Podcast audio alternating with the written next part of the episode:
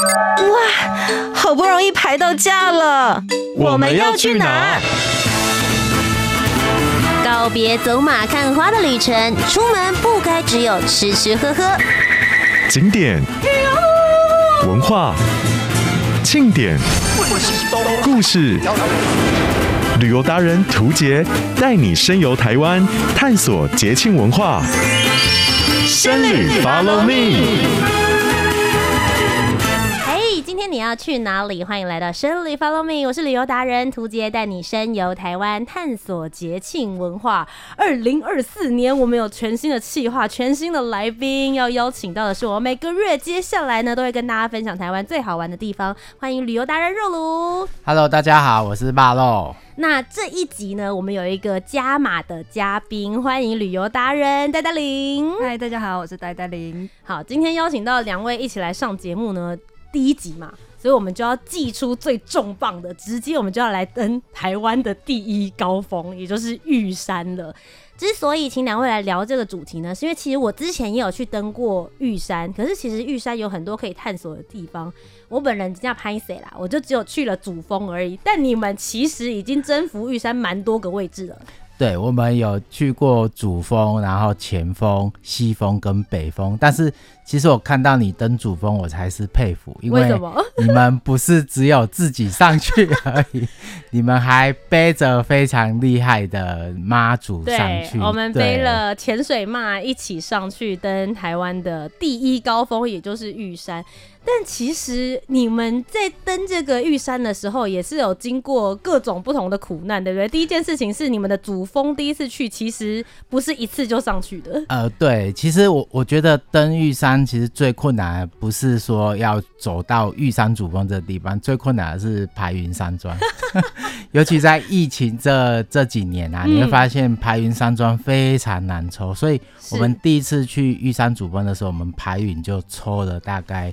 七次，第七次才中签，所以啊，你们哇塞，这个不是普通的 lucky 耶，七次真的蛮多次的，我抽了一次就中了，哇，现在是一种什么炫耀文的感觉？因为有波比，有波比，对，好啦，跟小旅客们分享一下，如果大家要去爬玉山的话，通常现在台湾应该不会鼓励大家当天来回吧？呃，对，但是有的人抽不到那个排云山庄啊，嗯、所以他就会选择单攻。可是单工真的很辛苦，你要凌晨就要开始走，然后很晚才会回来。嗯、那体力如果不行的话就，就就可能会很惨。所以我建议还是两天一夜，就是乖乖的乖乖的去抽牌云山庄，对，会比较保险。嗯、那我们其实是分两次去，那为什么分两次呢？因为我们第一次登上玉山主峰是两年多前，嗯、那两年多前老实说还是个骂咖，就是不是 对，不是很厉害，不是很厉害的那一种登山。嗯、我们去之前就去绵月县练了两次，然后再去阿朗伊古道，嗯、然后还去玉山前峰，然后就想说，哎、欸，体力应该可以，所以累积的差不多。对，但是还是有点保守，嗯、所以我们第一次就设定玉山主峰。什么北峰啊，什么西峰，完全没有去想，因为想说那根本不是我们的领域。就是有拍到那块牌子，对对对，有攻顶这样子就 OK 了。对，对，然后不要白墙，然后可以看到风景，我们就觉得说哇，人生的挑战就已经完成了。哎、欸，所以其实你们第一次登玉山主峰的时候就蛮 lucky，你们就有出大景了，对不对，戴戴琳？对，就是看到很多绵延的山脉，然后都没有任何一段。就觉得很漂亮，超美。但就我所知，肉炉虽然说它是霸咖，但呆呆林你以前是运动底出来的吧？呃，但是太久 太久没有练体力了，还是有点弱。OK，所以等于是说，以前虽然也在运动领域，但是爬山其实呃又是另外一块要尝试的地方。对，我觉得那个呼吸的调整跟运动是完全不一样的。所以他那时候啊，我就想说，哎、欸，你你国手，啊因为因为其实。爬山是一件很辛苦的事情，嗯、呃，大家如果知道爬百越，他都是要凌晨两点起床，嗯，两点半吃早餐，然后凌晨三点就要开始走。那为什么要这么早走？因为要去看日出。嗯那我就想说，因为我们都第一次嘛，第一次有这种比较困难的百越经验，然后就沿途走，大概从排云走了大概五百公尺之后啊，嗯然后我就看我老婆，嗯然后一直在路边，然后一直停，一直停，然后我就看她脸色有点差，然后我就过去说：“啊，你怎么了？不想爬吗？” 然后他就不回我，嗯然后我就想说可能是真的不想爬，因为很累，我就说还是你要回排云等我，然后我上玉山主峰就好。哇，你呛国手哎、对，我想说要激将法嘛。那当时呆呆聆听到他说：“你不然你回排云，你不要爬了。”你心情是？这种就是激起斗志，不行，我一定要上去，上去给你看。哎、那可以跟我们分享一下，因为我只爬过主峰，然后有很多的小旅客，也许根本也没有爬过主峰，是不是可以跟我们先分享一下，在出发之前你们做了哪一些的准备？然后实际的路程来说的话，会经过哪一些不同的地形挑战？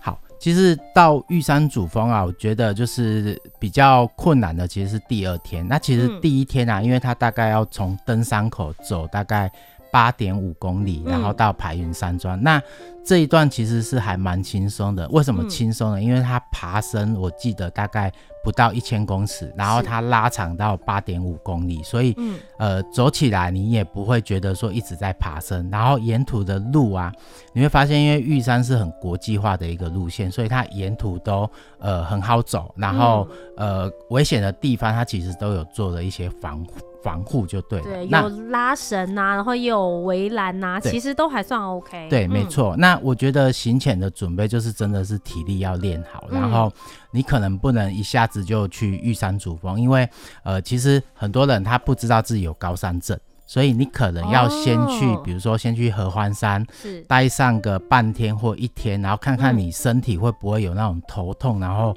呕吐的感觉。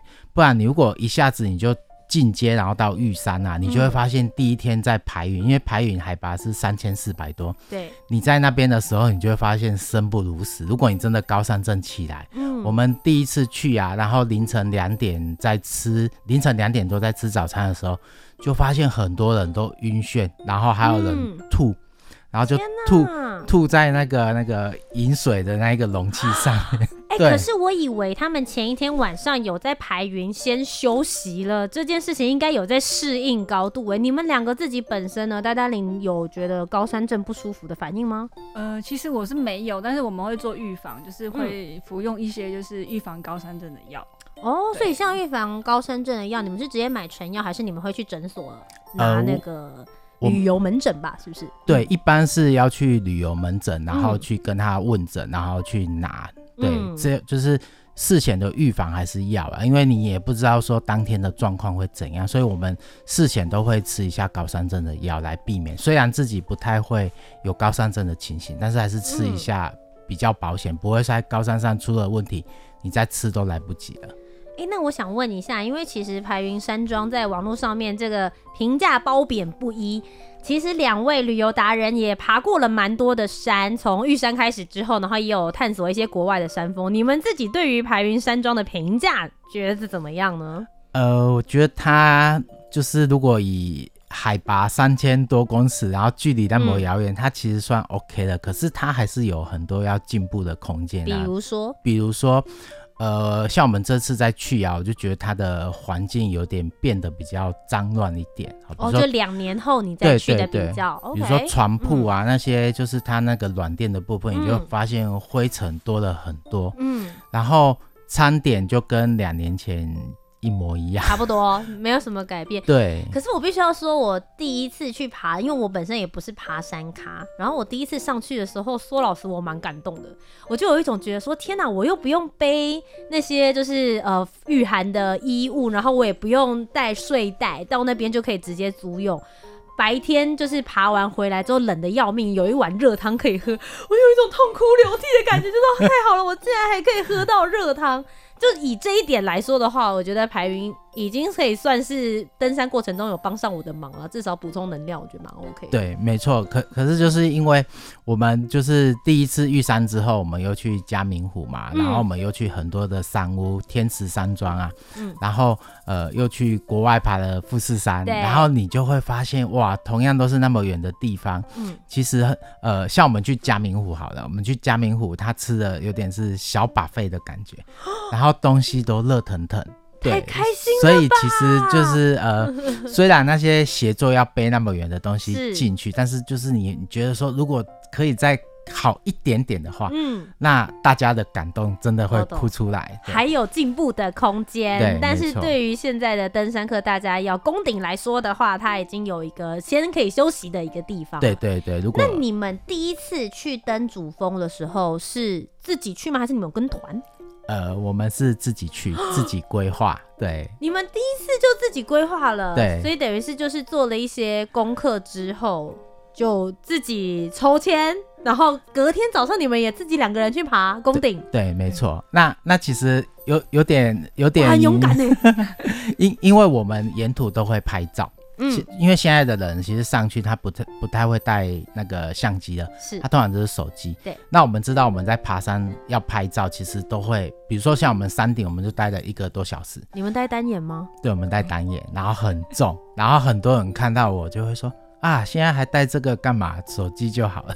哎、欸，如果是我在山上遇到你我说，那可以帮我拍一张，再传给我。想说，既然都已经有傻子带了上山了，不如帮我拍一张好看的吧。对对，没错。然后其实我们就是因为自己的速度啊，然后跟拍照，嗯、所以我们就采用自己规划。那其实自己规划你会遇到很多问题啊，比如说很，比如说呃凌晨几点要走啊，然后哦对耶，然后你就会想说晚上要走那种摸黑的路，然后就想说，哎是，啊，爬山不是不能摸黑吗？为什么大家都要摸黑？嗯、然后你后来就了解，哎，原来是呃要摸早黑，不要摸晚黑。晚黑就是、嗯、呃越走它也不会天亮，是那早黑就是早上黑黑的走，然后越走越亮，所以会比较安全。嗯、那我还记得我们要上玉山主峰的时候很好笑，因为我们第一次去嘛，我们就想说，那我们就跟着人潮一起走。就三点，大家要从排影开始走，蛮聪明的啊。这如果是我，我也会这么做。对，然后就很保保守的那种做法。嗯、结果三点一到，一群人在那边都不走，为什么？因为有的人要上厕所，有的人什么东西忘了带。我们两个大概等了大概五分钟，都还没有人要走，我就说。我们我们自己走，我们自己走吧，这样。然后就发现我们脚程还蛮快的，因为 我们就是沿途一直走嘛，然后要等后面的人，后面的人也追不上我们啊，我们要追前面的也追不上前面的，然后就走走走走走。然后我们好像是第四组还是第五组登上那个玉山主峰的。你们几点钟的时候抵达山峰顶？我们大概五点五点五十左右。哦，五点五十，对，五点五十，距离日出就。就上去，我们还等了大概二十分钟，日出才出来。日出才出来，哎、欸，那蛮游刃有余的啊。呃，对啊，就第一次去就觉得说，哎、欸，居然那个体力还可以。可是上去啊，嗯、我就觉得。呃，尽量避免在冬天去登山哦，因为很冷，真的冷到一个不行，嗯、那个寒风刺骨。即便你穿的再怎么保暖，你在上面啊，你你多待一一下，你就会觉得说，哦，手好冰，然后鼻子好冰，嗯、耳朵好冰。那我那时候啊，因为。忘了戴那个毛帽，嗯、然后就三不五时都摸一下自己的耳朵，看还在 对，看有没有掉下来。对，哎、欸，真的，因为毕竟是三千九百五十二公尺嘛，所以在那边海拔这么高的状况之下，一就是空气相对于来说会呼吸比较辛苦一点，然后再来就是气温会比较低一些些。对，但其实就我刚刚前面有讲到说，第一天你们在走那个爬升的时候，其实是相对来讲比较缓，可是其实我觉得。第二天就是从排云走到顶的时候，那一段真的非常陡峭哎、欸。排云走到顶，我是一直拉着铁链，沿途就是一个秘诀哦，我就是拉着铁链走，跟着铁链走就对。嗯，因为而且一路上去那段就是摸黑到天慢慢亮的时候，嗯、我记得我那时候在走的时候，都是看着前面的阿嬷，想说阿嬷都已经走到那边了，我现在还停下来休息，我在干什么？我真的是用这种方式。之后一直激励自己想办法上去，但我后来有认识一个朋友，他去爬主峰的时候，他说他就在那边，就是你讲爬铁链的地方，他就决定他不要再上去。他就是他自己判断他自己的体能，嗯，他觉得他这段大家都知道很可惜，你只距离顶峰这么一点点，但他觉得他自己不行。其实我觉得那边要学会放弃也是一件很勇敢的事情。对，对，没错，因为就剩那一段路而已。然后你如果要放弃，就觉得很可惜。可是有时候如果体力真的不行，嗯、我觉得放弃还是一个明智之举啊。因为你上去之后，你可能。呃，体力不济，那你在回程的时候，因为其实，呃，要上玉山主峰最后那一段，我记得是三四百公尺，那一段其实真的还蛮危险的。对，尤其是风大的时候，或者是前面有人不小心踩踩空，他可能那个石头就会滑落。所以在走那一段的时候啊，我觉得那个秘诀就是铁链就呃死抓着。对，然后慢慢的走，对，你也不要想说，哎，后面有人在赶你还是怎样。其实爬山的人他不是赶你，嗯、他只是呃接近你，然后看一下你有没有什么状况。嗯、对，你不要以为他在赶你，对，因为他呃他也不敢从你旁边过去，因为旁边就是悬崖，就对了。每一个人有自己的速度，然后调整好自己的呼吸，才是一个比较安全的登山方式。那、嗯、你们第一次在就是主峰看到日出出来的时候，真的有？很感动吗？因为我刚好是爬上去的时候，日头就刚好出来，也就是我就差那一分钟，如果我晚一点点，我就看不见。所以一上来的时候，真的是旁边的人还有一起欢呼，而且刚好那天去的时候也是出大景，我就觉得说天哪，我费尽千辛万苦，然后终于真的站在台湾最高峰，整个台湾就在我的脚下的那种感觉。你们第一次。看到那个日出出来的时候的那个心情跟感觉是什么？好，我我我其实，呃，我到玉山的这两天啊，我我是在第一天哭出来，就是眼泪流出来。那为什么？因为什么时候哭？我走到排云的时候，嗯、因为我那时候想说，哇，我人生活了大概四十几年，终于。走到台湾人的朝圣的地方，就是排云山庄。嗯、那时候虽然还没有要，还还不知道隔天能不能登上玉山，嗯、可是你就觉得说，我居然走到这里了。然后还是我抽了七次，终于有够难，终于原来你就是排云。然后就是看到那几个字，然后你就想说。我怎么会在这里？我居然可以走到这里。然后呢，嗯、第二天上去的时候啊，我们就在那边等日出。那其实真的很感动，因为很多人都说，呃，我要去，呃，比如说西班牙的朝圣之路，然后我要去别的国家哪里哪里。可是台湾自己，呃，最高峰，台湾最美丽的三月里，如果没有来过，其实。你也没有办法去做比较，你也没有办法感受那种生活在台湾这一块土地的感动。嗯、所以呢，我上去之后，然后我就看到那个日出啊，我是，呃，那时候没有想哭，可是你是全身起鸡皮疙瘩的，你就想说，哇，台湾居然这么美，那个福尔摩沙就是这样一回事。然后，因为呃，我看日出，我其实都会有很多不同的想象，我就会想说，哇，这个日出是从。太平洋，然后翻山越岭，越过那个云海，然后来跟我们碰面，嗯、然后就觉得好感动，嘿呀、啊，对啊，嗯、但是我没有哭，那时候我就是起鸡皮疙瘩，我终于办到了。哇，你这样子的形容，真的会让人家觉得说，哦，那个日头他们也是翻山越岭，然后翻越了海，然后来到这边跟你一起相会。呆呆林呢？我登上玉山的第一个感觉是觉得，哦，看到日出真的超美、超感动。但是下一秒就觉得，哇，好冷哦！我到底什么时候可以下山？其实下山又是另外一个挑战。对，对没错。很多人说你到山顶的那个感动啊，接着你还要再花另外一半的力气，你才有办法再把自己送回去平地。好，所以这是你们的第一次登上玉山的主峰，接着就是第二次了。你们为什么还会想要再挑战第二次到玉山这边的其他的峰呢？好，因为呃，其实那时候去玉山主峰的时候，呃，还没有去感受到那种玉山的美，你只是觉得你站在一个台湾之巅，然后去看风景，嗯，然后回来之后，人家就一直跟你说，哎、欸。看玉山最美的地方，其实是在玉山主峰，而且玉山北峰，而且玉山北峰是一个登山客人都很想要去的地方。哦，为什么？因为呃，我们的那个新台币的一千块，嗯，然后的玉山的那个景色就是在玉山北峰拍的。哦，然后我就反复的去看了一下那个玉山，哇，真的好漂亮！我就想说，我站在玉山主峰，怎么都没有看到玉山的形状。然后你就觉得说。有机会，我们一定要再去玉山北峰一次，因为这一个玉山的山形就是台湾人心目中的玉山，所以我们就开始又规划我们要再去一次玉山北峰，然后呃那个过程其实也是很辛苦，因为排云我们其实中间抽了很多次，可是抽了几次？呃，我们抽了大概八次，好，八次，比上次更多，对，而且我都是连抽，其实抽排云有一定的美感。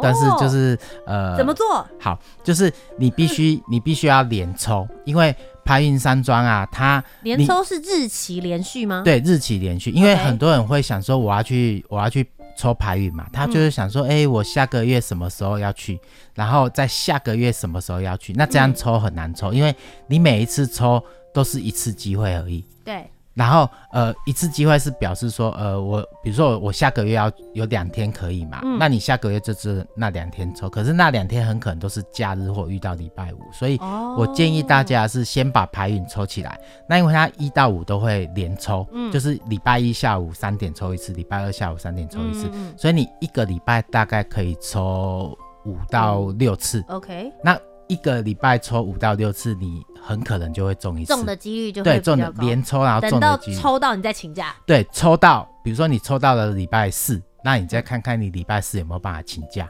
那如果你抽到的是哪一天，你用呃抽到的日期去配合你的那个那个你可以请假的时间就对了。哦。你千万不要用说我哪一天可以，我哪一天去抽，嗯、你会发现。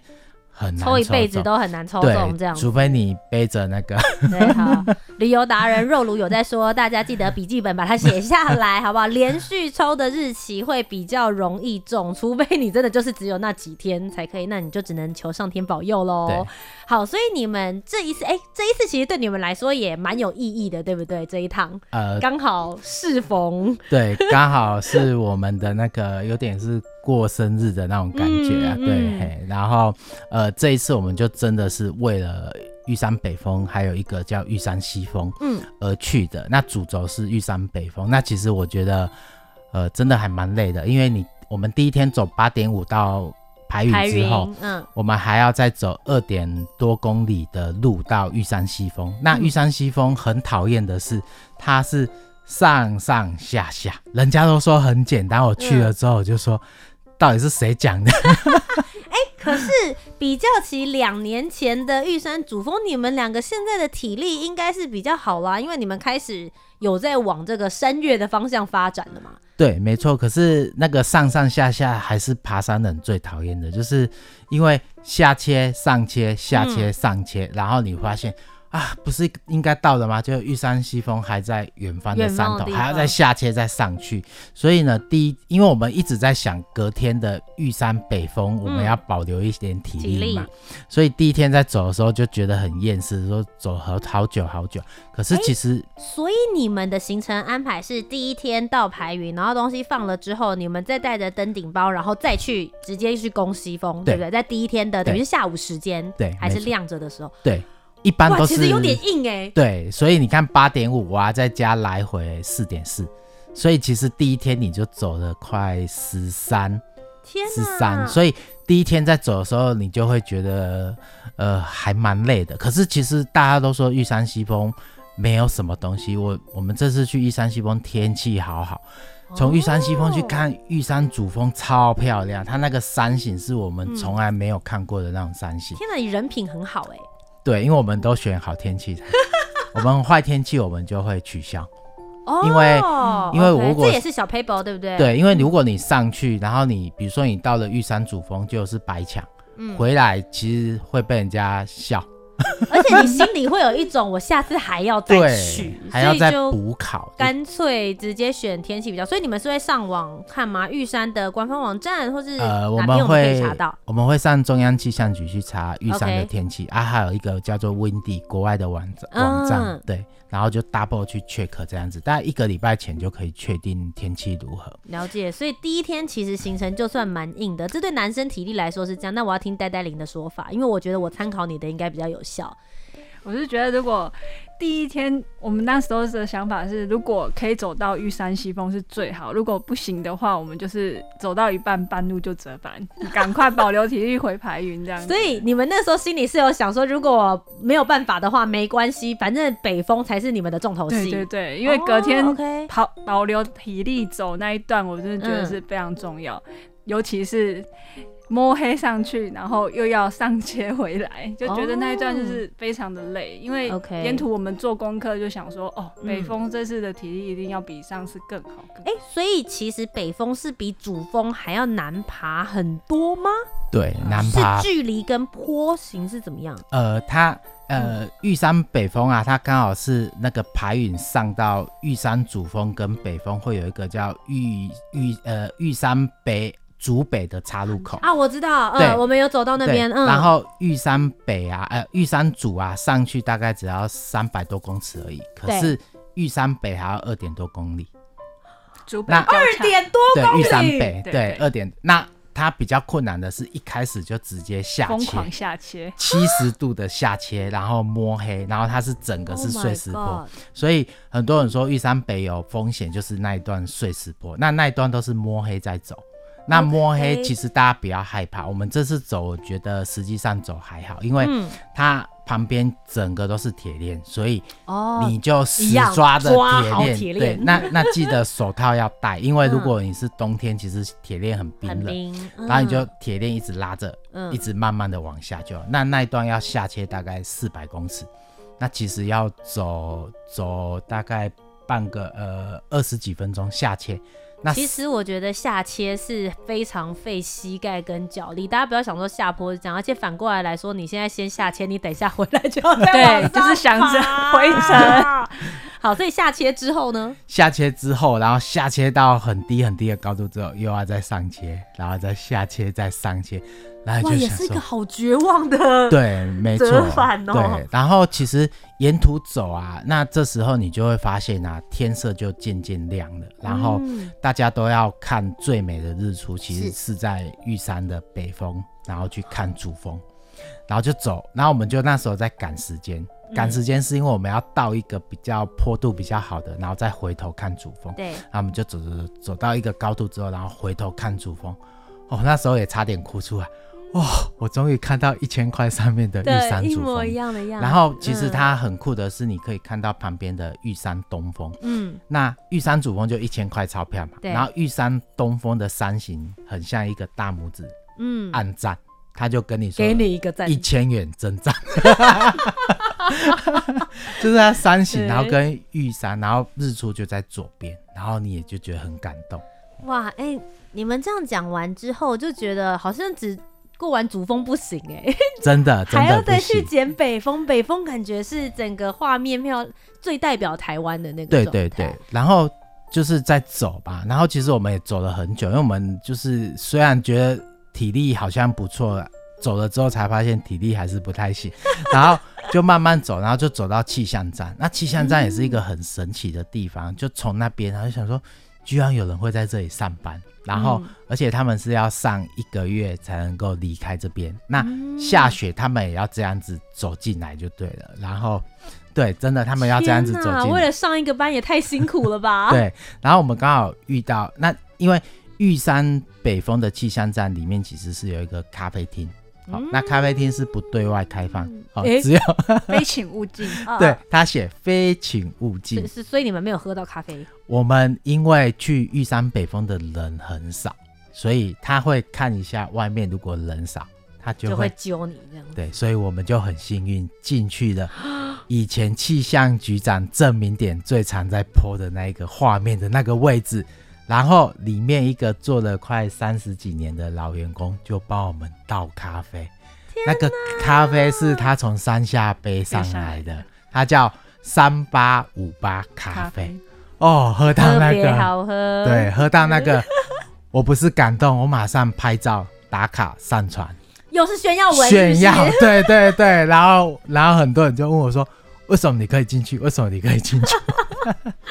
好啦，所以呢，哎、很多的小旅客们就会想说，我要来登上台湾的最高峰。事实上，不止主峰，你还有很多其他的选择。今天听完之后，就觉得下一次一定要来试试看北峰。如果你想要知道这些路线以及去之前应该要做好哪些准备的话呢，除了听今天的节目之外，其实大家可以直接上网搜寻肉鲁的部落格。对，你可以搜寻肉鲁的粉丝团，还是部落格啊，或者呆呆领的部落格，我们上面有写一些关于玉山的一些攻略。好的，今天非常谢谢呆呆领还有肉鲁来到我们的节目当中，跟我们分享台湾第一高峰玉山到底应该要怎么爬，以及相关的攻略。非常期待肉鲁跟呆呆领真的探索台湾，非常非常的深入。接下来二零二四年也会陪着我们一起分享更多台湾好玩的地方喽。